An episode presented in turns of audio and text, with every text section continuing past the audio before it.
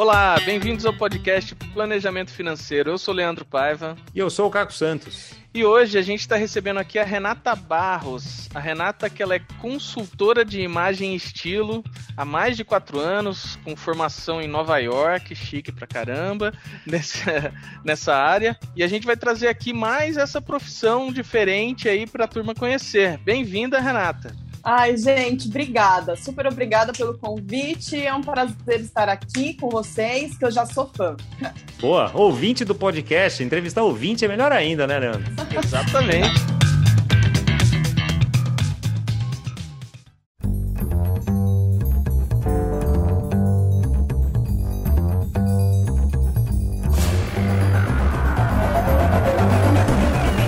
Renata, conta pra gente, que, que é uma consultora de imagem e estilo? A consultoria de imagem e estilo, ela é uma profissão relativamente nova no mundo. Começou ali pelo, por volta de, de, da década de 80. E aqui no Brasil, ela também demorou um pouquinho para chegar. Porém, a gente já conhece alguns, alguma coisa bem parecida com consultoria de imagem e estilo, que é o personal stylist. Então, quando eu falo que eu sou consultora de imagem e a pessoa não sabe o que, eu falo assim, sabe personal stylist? A pessoa, sei. Então, né? Personal stylist está dentro do ser, dos serviços que um consultor de imagem faz. E dentro da consultoria de imagem, a gente trabalha basicamente com a questão comportamental, com os objetivos, com os valores né, daquele cliente. E, e, a gente usa a roupa e a moda como uma ferramenta para que ela consiga transmitir as qualidades, os objetivos, os valores dela. E o personal stylist, basicamente, é aquela parte de montar looks, comprar roupas, é uma coisa assim, bem pontual mesmo, para aquela pessoa conseguir aquela imagem que ela precisa. E aí que começam as questões. Porque os artistas, celebridades, né, pessoal aí da política, precisa muito de um personal stylist para que a pessoa já monte o look dela para ela ir para um programa de TV.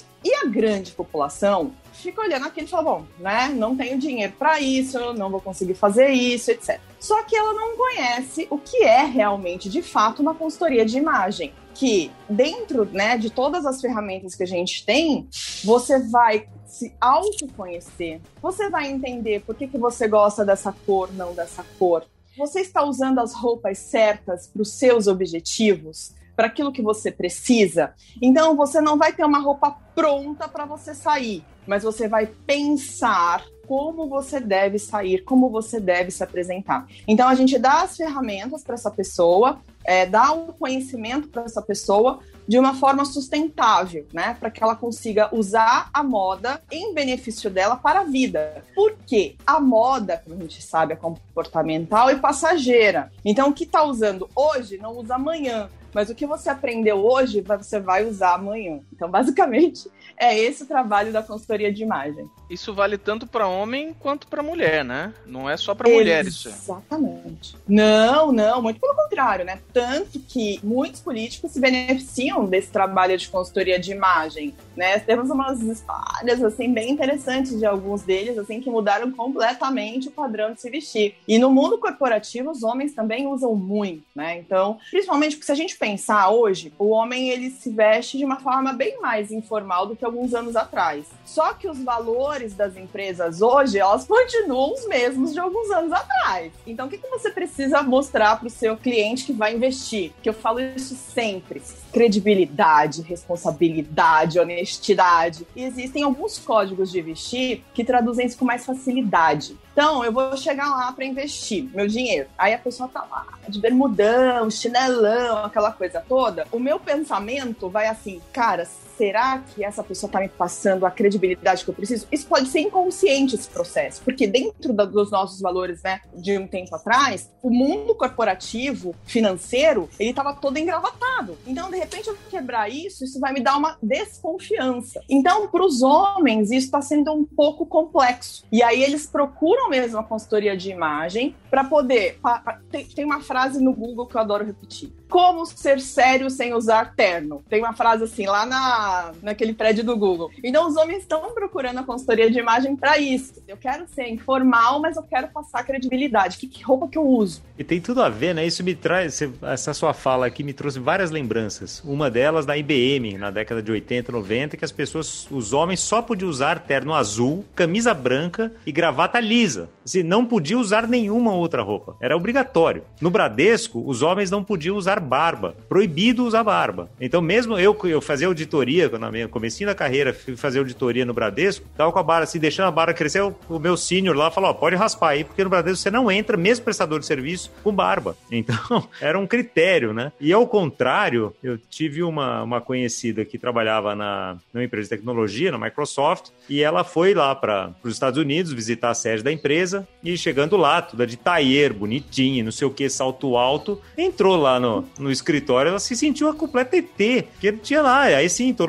né, os barbudos, os caras cabeludos, né, aquele mega fone de ouvido, chinelo, bermuda, e daí ficou todo mundo olhando para ela assim como se ela fosse de outro planeta, né? Então tem, tem muito a ver com isso também de você saber aonde você se, se encaixa. E eu me lembro dessa, eu me lembro sempre dessa história da, dessa amiga que era lá da Microsoft, que teve uma vez que eu fui fazer uma, uma reunião com um advogado, de manhã eu fui visitar um advogado de um escritório de primeiríssima linha daqui de São Paulo, esses advogados né, enormes. Fui lá, terno, gravata, né, sapato brilhando, etc, etc. Só que à tarde eu tinha uma reunião com um publicitário. Então eu levei no carro uma calça jeans, né, no final das contas, fiquei com a mesma camisa, já usei uma camisa, né, a mesma, deu para ficar ali e tal. Né, só tirei o terno, gravata, tirei a calça do terno para uma calça jeans. Putz, e daí foi super adequado, né? Então tem muito disso também, né, de você se, se mesclar com o ambiente, não tem, Renato? Totalmente, Caco. Real, é exatamente isso. Ontem, né, eu tava fazendo outro podcast, a pessoa falou para mim, Renata, mas isso não tem a ver com preconceito? Eu falei, é, bom, não, tem a ver com valores de cada ambiente. Então, da mesma forma como você não vai à praia, né, de calça jeans e camisa, você também não vai usar determinadas roupas em outros ambientes, porque cada ambiente tem o seu valor, a sua cultura. Então, você vai num, num ambiente, né, de um ambiente publicitário, que as pessoas elas estão ali, né, com as ideias fervendo, é uma coisa muito informal, muito colorida, muito lúdica. A tua roupa tem que estar tá adequada àquele lugar, porque para você gerar uma conexão, uma empatia, você tem que estar tá ali falando no mesmo tom, porque senão ou elas vão achar que você tá muito acima ou muito abaixo e você não vai conseguir, não vai gerar o famoso rapor, né? Você não vai conseguir conversar. Então a roupa, ela não funciona como uma, como as pessoas acham, né? Que é para separar é, rico de pobre, não é para separar gênero. Não, a roupa é para conectar as pessoas. E eu falo muito, por exemplo, de acessórios. Eu adoro acessórios. Então as pessoas elas pegam, elas elas querem ver, elas querem olhar. Então para você ver como que realmente isso gera conexão. E aí olha como, olha que legal que você pensou, né? Então assim, você foi para uma reunião super séria, aí você tava com uma roupa super adequada para aquele momento, aí vocês tiveram o mesmo nível de diálogo, porque os, os dois estão aquela comunicação não verbal, né, da roupa, tá a mesma. Aí você vai lá para conversar com o pessoal mais informal de uma agência de publicidade e você troca. Isso é cuidado com a imagem. É isso que eu, que eu explico na consultoria de imagem. Imagem, o que é imagem? Né? Sua imagem, ela é formada por algumas características, alguns pilares comportamento, comunicação verbal e não verbal, aparência e agora presença digital. Tudo isso tem que funcionar. Aí as pessoas às vezes deixam só para, ah, não, aparência eu não vou me, eu não quero, não vou me importar com isso. Você pode talvez perder um cliente, você pode perder um trabalho porque você acreditou que, nossa, eu sou, né, ótimo, minha competência é maravilhosa. Só que assim, né, a roupa não estava fazendo essa, não estava gerando essa conexão. Então, o você tá adequado ao ambiente é isso, né? É você aproveitar e gerenciar a sua imagem. Quer dizer, que é roupa, que é o comportamental que você fala assim, é atitude mesmo, né? Você saber quando você fala alto, quando você gesticula, se adequar a um ambiente isso. também, né? É, comportamento. Então, é, o, que, que, o que, que entraria nessa, na parte de comportamento? Então, a forma, você é ético, Você é ético com seus investimentos, você é ético com seus negócios, você é ético com as pessoas, você cumprimenta todo mundo, você não faz distinção, né, de coisas, de questões. Enfim, isso, né, a gente entraria aí em várias coisas sobre comportamento. Tem a comunicação verbal e não verbal. Então, a forma como eu comunico. Então, eu sou uma consultora de imagem. Aí eu começo a falar tudo errado, português errado. Eu começo, enfim, né, eu tenho uma dicção ruim, eu não consigo me comunicar com as pessoas. Tudo isso vai arranhando a minha imagem. E quando eu falo no arranhando, é que as pessoas acabam não tendo a credibilidade que eu preciso para elas me ouvirem. E tem a comunicação não verbal, que seria né, a forma como eu me posiciono, a minha linguagem corporal. Então, eu tô toda arrumada, mas eu tô com aquela, é, aquela postura de estar tá coada, de estar tá com medo, de estar tá receosa. Isso vai passar. A questão da aparência, que não é só a roupa, mas é a forma como eu coloco essa roupa. Entra na questão do ambiente, né? Então, assim, aquilo tá certo para aquele lugar. Aí ontem eu tava comentando, falei, tá certo eu ir de top ou com uma roupa muito decotada para um ambiente extremamente masculino, que a gente já sofre muito preconceito, e ainda a gente vai ter que fazer, vai ter que quebrar um, um, um, padrão, ainda que vai demorar muito. Será que eu é que vou querer fazer isso nesse momento, sabe? Então, assim, tudo isso tem que ser pensado. E a presença digital? O que acontece? Eu fiz tudo certo. Aí chego no meu, nas minhas redes sociais, Aí eu começo a falar que eu não deveria, eu coloco fotos que eu não poderia, e aí eu acabo quebrando tudo o que eu fiz. Então, por exemplo, eu, tô, eu entrei na GFI, porque né, eu procurei, depois eu vou contar essa história para vocês. Aí, de repente, eu vejo alguém falando alguma bobagem em alguma rede. Desconstruiu tudo entendeu? Então, assim, esses quatro pilares, eles são muito importantes para nossa imagem e um está totalmente ligado no outro. Não existe um sem o outro, né? Até pouco tempo existe, a gente dá de redes sociais, mas a gente viu que as celebridades penavam com as revistas, os jornais. Agora, jornais, agora tá todo mundo exposto, né? Então, não dá para eu ser uma coisa aqui fora e outra coisa na, dentro de casa. Não tem como, né? Então, a gente precisa pensar nisso isso o tempo todo. E quem é que conta essa história? Aí eu falo, é a roupa que vai contando toda essa história, só que ela pode contar uma história errada sobre você e você não ter direito de resposta. Você nem sabe. A pessoa te viu ali, você já interpretou a história, não tem nem como você rebater, né? Você não tem uma segunda chance de causar uma primeira impressão, né? Ninguém vai falar assim, nossa, eu achei você meio esquisito. Ninguém vai falar isso, gente. Por falar na imagem, a gente tá, você tá falando muito na roupa, mas eu vejo isso muito também, sei lá, em dentistas, em médicos, advogados, que a gente estava falando aqui agora, no escritório, né, no, no, local de trabalho também, que tem tudo a ver, né? Então eu me lembro um dentista que era super fera, o cara assim, bom tecnicamente, assim, na última, só que o, escrito, o consultório dele era meio mal jambrado, sabe? O, o, o equipamento não parecia ser um equipamento de última geração. O cara muito fera, mas o cara acabava tendo uma clientela que que não, é, que não justificava o preço que ele poderia cobrar. Né? Ele foi um, um cliente meu de planejamento financeiro pessoal, né? então não tinha nada a ver, nunca fiz né, consultoria para clínica nem nada, mas eu lembro de fazer uma. Era na época que eu ia no, no escritório ainda, no, nos consultórios né, dos clientes, e daí na, terceira, quarta reunião eu levantei isso para ele. Falei: você vai me desculpar, mas assim, com o que você está me falando aqui, que você tem de pós-graduação, de pós-doutorado, não sei o que, papá, será que você não deveria fazer um investimento aqui na sua imagem, né, no seu consultório? Isso tem a ver, Renata? Tudo, tudo. Porque porque, assim, a consultoria de imagem, ela não é só pela parte da roupa. Como eu falei, né? Tem esses quatro é, aspectos. E essa questão que você está me passando entra muito na, na, no gerenciamento da marca pessoal dele. Não seria só a parte mesmo de roupa, mas a parte como ele se comporta em relação aos clientes dele. Então, ele precisaria mesmo gerenciar isso, né? Por que, que aquela, aquele, aquele consultório ele não tem a, a, a presença que deveria ter de acordo com o conhecimento dele, com o know-how dele? Dele. Então, a consultoria de imagem tem essa parte de marca pessoal, visagismo, uh, a parte né, da,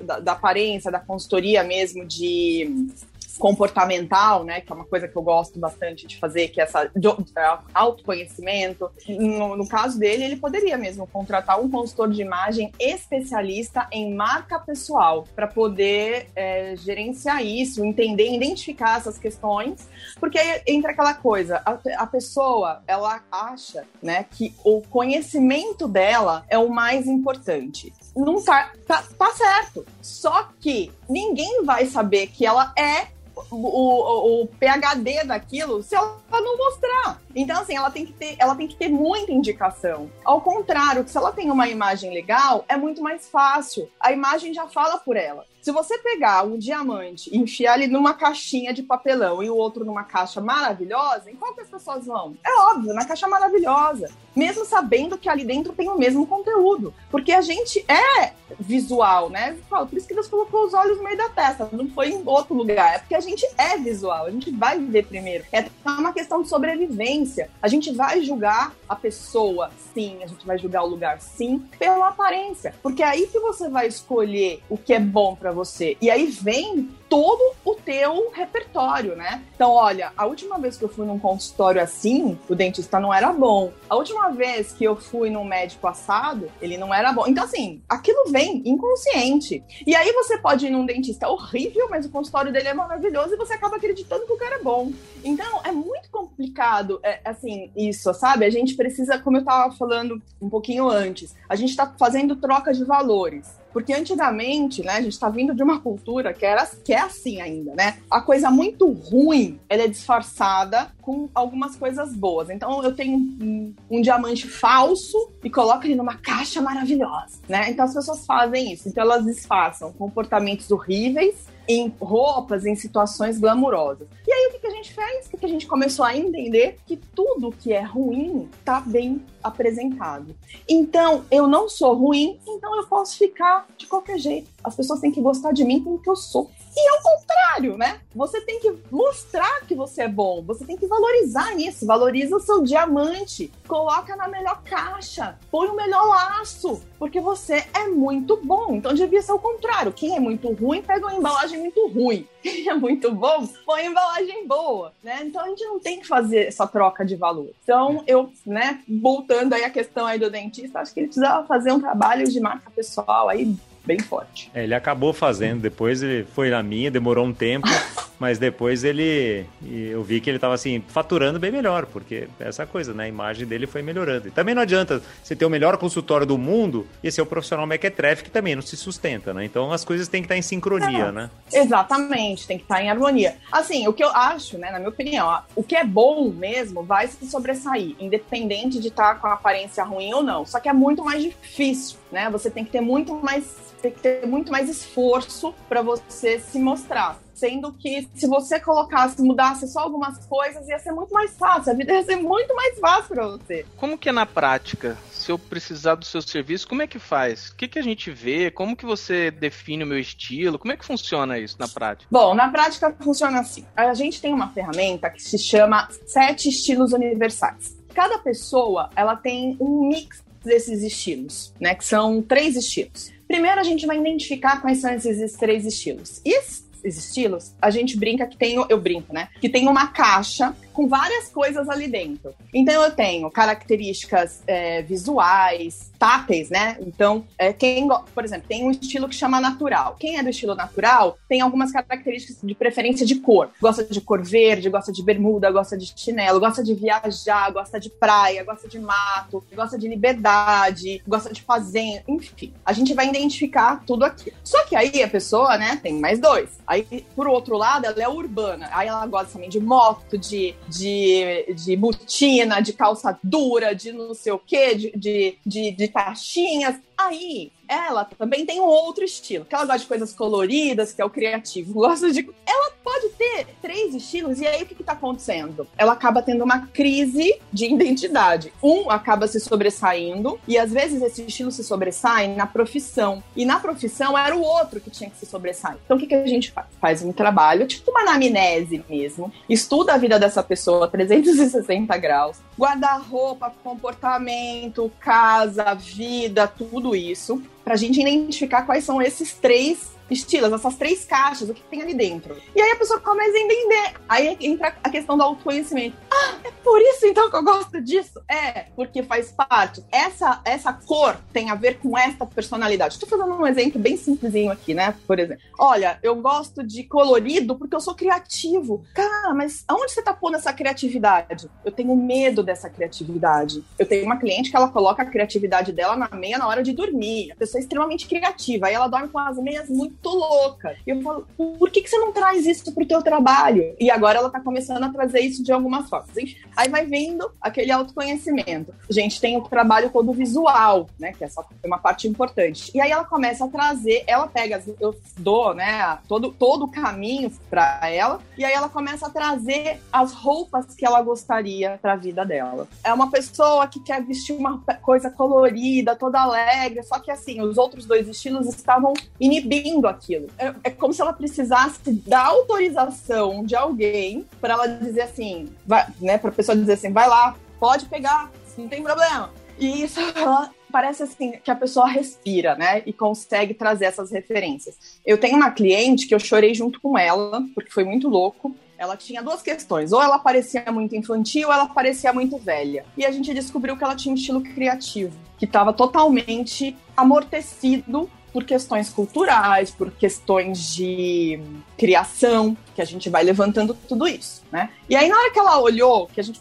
comprou, né, um All-Star vermelho e ela tava toda diferente, que aquilo para ela era inimaginável. Ela começou a olhar no espelho e chorar e falar: Essa sou eu. E aí eu abracei ela e comecei a chorar junto, né?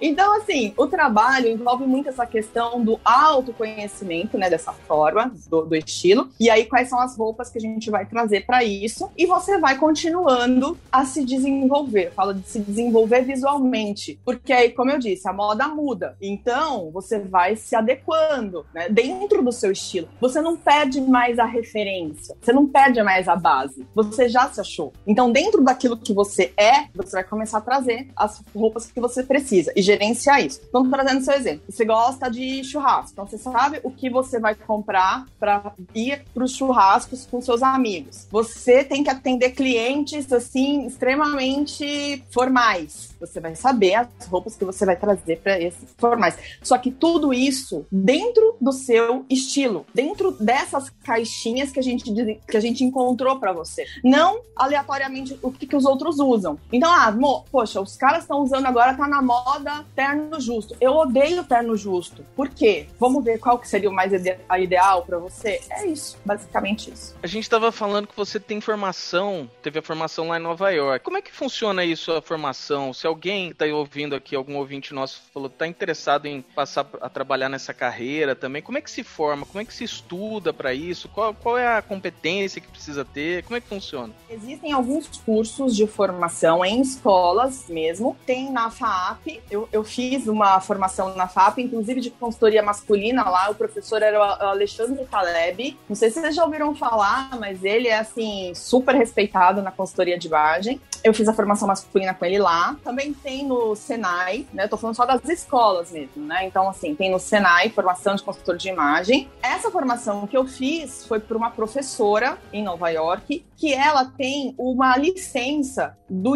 do é, é como se fosse. É, chama Associação Internacional dos Consultores de Imagem. Então, lá nessa associação, eles podem dar a licença para alguns profissionais darem aula. E essa professora, ela conseguiu. Então, ela pode dar aula. Eu tô falando, assim, de instituições respeitadas, de, de lugares confiáveis para fazer. Porque o que que acontece? As pessoas, elas vão fazendo o curso e elas podem também ministrar para outras pessoas. Só que a gente não sabe qual foi a formação dela, como é que foi a trajetória dela, o repertório, porque ela ainda não é uma profissão regulamentada, né? A gente ainda não tem um sindicato, você não tem ainda onde reclamar que não seja ainda no PROCON, né?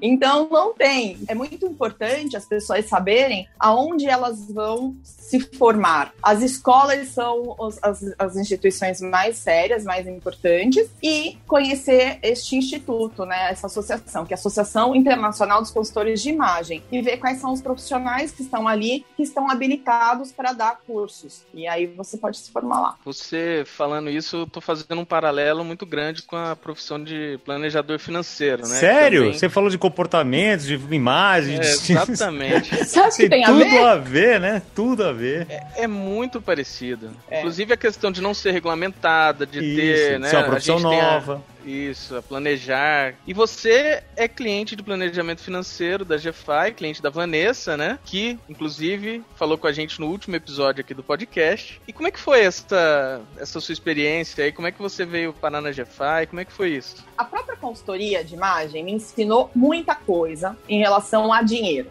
porque eu sempre trabalhei no mercado corporativo, aí acabei indo para consultoria de imagem, e aí quando eu vi que eu não ia ter renda todo mês, eu falei, cara, eu preciso mudar isso. E aí eu comecei a procurar algumas informações, mas nada me atendia, né? Até que um dia, olha só, eu tive uma sacada de fazer uma, uma live e eu falar, de falar sobre os cinco sabotadores da autoestima. Entre um desses sabotadores estava a falta de planejamento financeiro. Porque não tem como você ter uma autoestima, você ter confiança, você se sentir bem, plena, de verdade, se você tá com a sua conta no banco estourada. Não tem como, né? Você ficar com uma faca aqui, né? Uma espada na tua cabeça isso, isso aconteceu comigo. Então, assim, eu peguei esses cinco sabotadores, fiz a live, né? E, e, assim, essa parte do planejamento financeiro me tocou muito. Pela primeira vez na vida, eu tava com dinheiro na minha conta. E eu falava assim, gente, eu tenho dinheiro.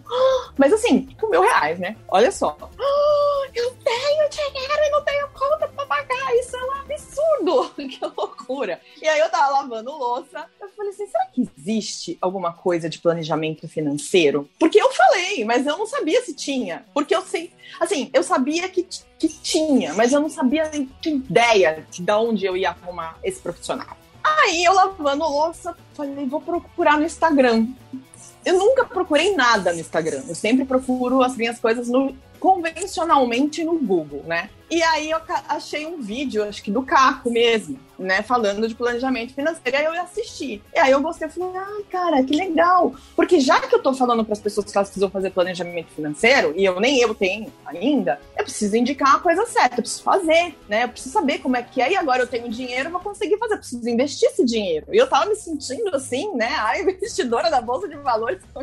E aí eu entrei, entrei no, no, no AGFI, aí a moça que me atendeu, né, foi super gente boa, falou, olha, eu vou te dar uma, uma pessoa que acho que vai ter muita conexão com você e vocês vão conversar. E assim, eu falei pra ela, olha, eu não sei nem por onde que eu começo, né? Eu não, não sei. Porque quando eu falei de sabotador, eu falo dos problemas, eu não falo de solução. Então eu não sabia de solução nenhuma, né? E aí foi quando eu conheci a Vanessa, e aí a Vanessa me passou todas as, né, todas as informações, todos os links para eu assistir. E aí foi assim que eu entrei na Gemini, lavando louça. Lavando louça e me ouvindo ouvindo, olha só. Te ouvindo, cara. Por isso que eu falo, esse negócio de podcast é sensacional. Eu falei ontem no meu, né? Eu falei, gente, as pessoas não têm noção da dimensão que isso tem, né? De quantas pessoas elas atingem. Porque é difícil hoje você parar, sentar e falar assim, agora eu vou ouvir um podcast. Você não faz isso. Mas você tá fazendo outras coisas e aquelas informações estão entrando enquanto você tá fazendo outras coisas. É muito legal. Você tem um podcast, então? Então, eu estreiei ontem, foi meu primeiro episódio. Olha, que legal, Olha que como chique. chama? Estreiei, né? Estreiei ontem. Foi meu primeiro episódio. Ainda nem foi pro podcast ainda. Tá no. Ele, ele foi gravado para podcast, mas ele ainda não subiu pro Spotify, né? Tá ainda no YouTube. Tá lá, tá disponível. Uma hora e meia só de dicas de consultoria, de tudo lá. Bate-papo bem legal. Espetacular. Já fica a dica aí para o nosso ouvinte, né?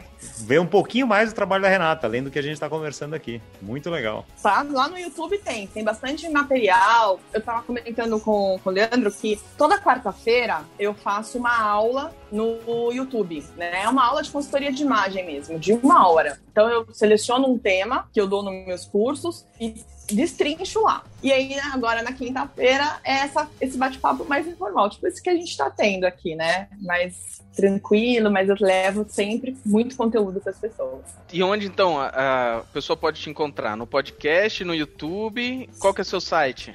Ó, meu site é www.estilorenatabarros.com.br. Ela pode me encontrar no Instagram, estilo Renata Barros, e no YouTube, estilo Renata Barros. No Instagram, a gente tem alguns vídeos, né? Alguns é, que a gente chama de Nutella, né? A gente tem alguns vídeos curtinhos é, com assuntos bem pontuais, mas no YouTube a gente tem mais densos, né? Então o objetivo é que realmente o YouTube se transforme assim em aulas. Como a gente aqui na GFI, né? A gente quer saber um pouco mais de investimento, vai lá no YouTube, não é? E vai ter aulas, uns vídeos maravilhosos de vocês que eu assisto sempre, que eu super aprendi um negócio outro dia que uma dica muito boa, viu? Um dos podcasts que eu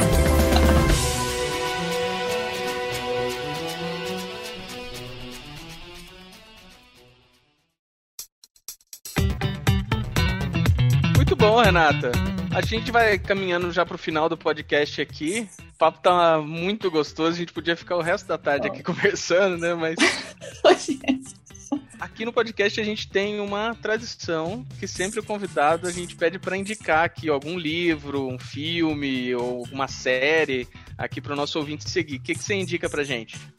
Ai, gente, eu vim preparada. Eu trouxe, porque eu sabia que a gente ia entrar nesse assunto. O livro Imagem Masculina, Guia Prático para o Homem Contemporâneo, do Alexandre Taleb, publicado pelo Senac. Então, vocês já querem descobrir aí um pouquinho mais do estilo, conhecer um pouquinho mais do, do código de vestir dos homens, né, do ambiente masculino e tal. Esse livro aqui é ótimo, é muito bom. E um outro livro, que é um livro de... Olha só, gente, o livro das mulheres é menor do que o dos homens. Olha, tá que enfim, né? As mulheres aqui são mais pequeno livro de estilo, guia para toda hora. Assim, é um livro bem legal para as pessoas começarem a se conhecer um pouco mais, conhecer um pouco mais do corpo, o que, que elas podem vestir de acordo com o corpo delas, o que, que é legal, um pouco mais de estilo, desse, desse hábito de compras também, enfim, tudo isso. Então, são esses dois livros que eu indico hoje para vocês. Aí, antes da gente tá encerrar, eu quero fazer uma última pergunta, então. Quem que é o cliente mais difícil, o homem ou a mulher? Olha, não tem, sabe? Os dois são bem diferentes, assim.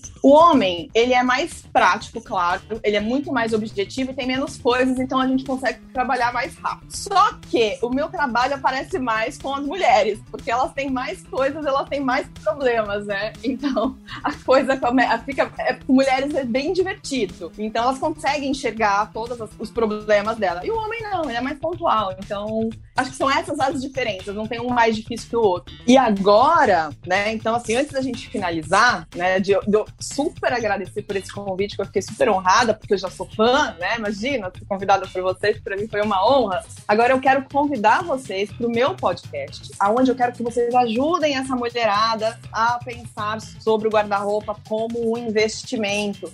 Roupa parada é dinheiro parado. Como não fazer compras por impulso, como elas podem investir esse dinheiro, ao invés de investir em sapato que não vai usar, investir na bolsa. Eu acho que isso aí vai ser um tema bem legal, que era o que, o que a gente vai transformar de sabotador, né, para um potencial, potencializador de imagem. Excelente, excelente. O convite está aceito. Vamos conversar lá no seu podcast também sobre isso. Bora. Muito bom, Renata. Super obrigado. Adoramos aqui o papo, super descontraído. Mostra todo o seu estilo. Para quem não tá vendo a imagem aqui como nós aqui, uma pessoa sorridente, bonita, arrumada, né? Que vocês vão ver ali no nosso Instagram que a gente vai colocar o spoilerzinho. Volta lá no nosso Instagram, meu do Leandro, para acharem lá. Ou então vão lá no canal da Renata no YouTube também, que vocês vão ver as entrevistas dela, vão ver o canal dela que vai ser muito legal. E não deixa de curtir nosso conteúdo, falar para seus amigos, interagir com a gente nas redes, Fala lá o que você quer ouvir, quem que você quer aquele entrevistado, que esse podcast é feito para você. Obrigado pela sua audiência e até a semana que vem.